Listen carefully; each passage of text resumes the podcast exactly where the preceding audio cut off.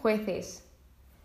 Terminamos el libro de jueces y ahora vamos a ver lo que yo pensaba y todo lo que he aprendido a raíz de este libro. Lo primero que destacaría cuando empezamos, vimos que el pueblo de Israel tenía un comportamiento cíclico, es decir, el pecado les llevaba a la opresión, la opresión al arrepentimiento, el arrepentimiento a la liberación, la liberación a la paz y la paz les volvía a llevar al pecado, y así cíclicamente. Yo diría que en esto resumiría todo este libro, porque va pasando esto todo el rato. Historia trágica, sí que es muy trágica. Los doce jueces fueron Otoniel, Ehud, Sangar, Débora, Gedeón, Tola, Yair, Jefté, Ibsán, Elón, Abdón y por último Sansón. Teniendo un poco todo esto, ahora vamos con las conclusiones. ¿Qué he extraído yo de este libro? Para mí, ¿qué ha sido lo más importante y todo lo que he adquirido? Dios es juez, Dios es bondadoso, Dios es misericordioso y compasivo, Dios es paciente, muy paciente. Yo de verdad que conforme voy avanzando en la Biblia, es que es indescriptible los niveles de paciencia de Dios. Y luego yo soy la primera persona impaciente en el mundo. Digo, madre mía, digo, me quejo cuando Él me espera siempre y tiene una paciencia infinita conmigo. Y eso me ayuda mucho a trabajar en mí y trabajar la paciencia.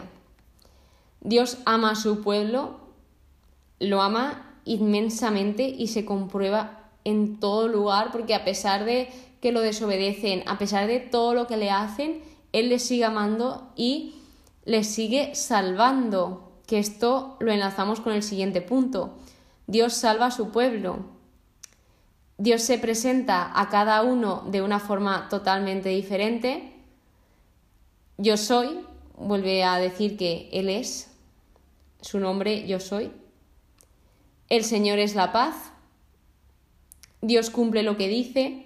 Dios escucha, es atento, el Señor hace milagros, Dios prueba al pueblo, lo prueba en todo momento, Dios da señales, también pelea por nosotros y pelea de una forma también alucinante el cómo defiende a su pueblo. Ajá, y ahora el siguiente punto se destaca lo sabias que son las mujeres, sobre todo en Débora y cuando una mujer mata a Abimelech. Y este se muere de vergüenza porque lo mata a una mujer diciéndole a su compañero que lo mate a él mismo. El pueblo no tiene líder, cuando no tiene líder, es decir, cuando no tiene juez, sin juez a la mayoría les cuesta agradar a Dios. Y es algo que, que me di cuenta, como que el pueblo necesita un líder humano, porque es que si no van súper perdidos y se demuestra mucho en este libro, de que necesitaban a alguien que les guiase por el buen camino. El pueblo va de mal en peor, se puede ver en todo el libro. Los jueces también se equivocan, es decir, que, que tengan el Espíritu de Dios dentro no quiere decir que sean perfectos, ellos también tienen sus fallos, ellos también cometen sus pecados y pues son personas al fin y al cabo. Se piden muchas señales por las dudas que había cuando se pedía a Dios, por favor, pues dame una señal si esto realmente me lo dices tú, o si tengo que hacer esto, dame una señal.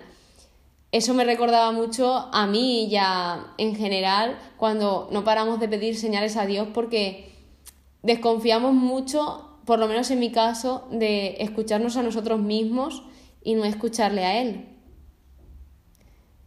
El pueblo se levanta como un solo hombre, que esto es lo último que tratamos, me encantó la unidad que se ve aquí, que la clave de la victoria es la confianza, confianza igual a victoria, se demuestra que ningún Dios es más poderoso que Dios.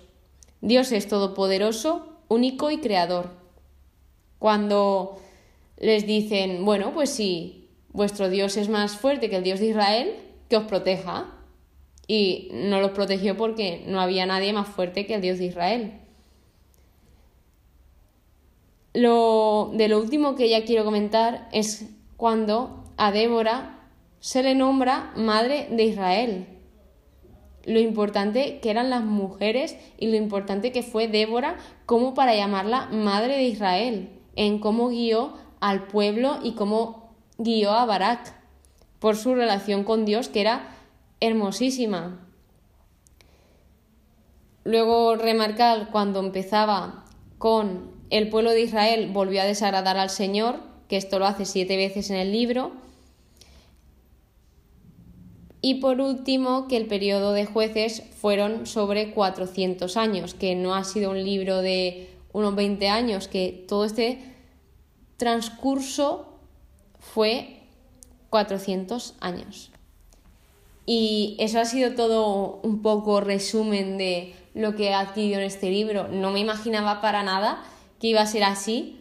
Yo me pensaba que, como dije en el primer capítulo, que iban a ser jueces, de que iban a juzgar si estaba bien lo que hacía el pueblo, si no, pero realmente eran los jueces que actuaban como salvadores, que el Salvador era Dios, pero intercedía por ellos para rescatar al pueblo de Israel de la opresión y así que todos estuviesen felices y adorando a Dios. Eso ha sido todo por hoy. El siguiente libro, que es Ruth, lo empezamos en el siguiente episodio, que tengo muchísimas ganas. Y nos vemos pronto. Que tengáis un buen día. Muchísimas gracias por escucharme y que Dios os bendiga.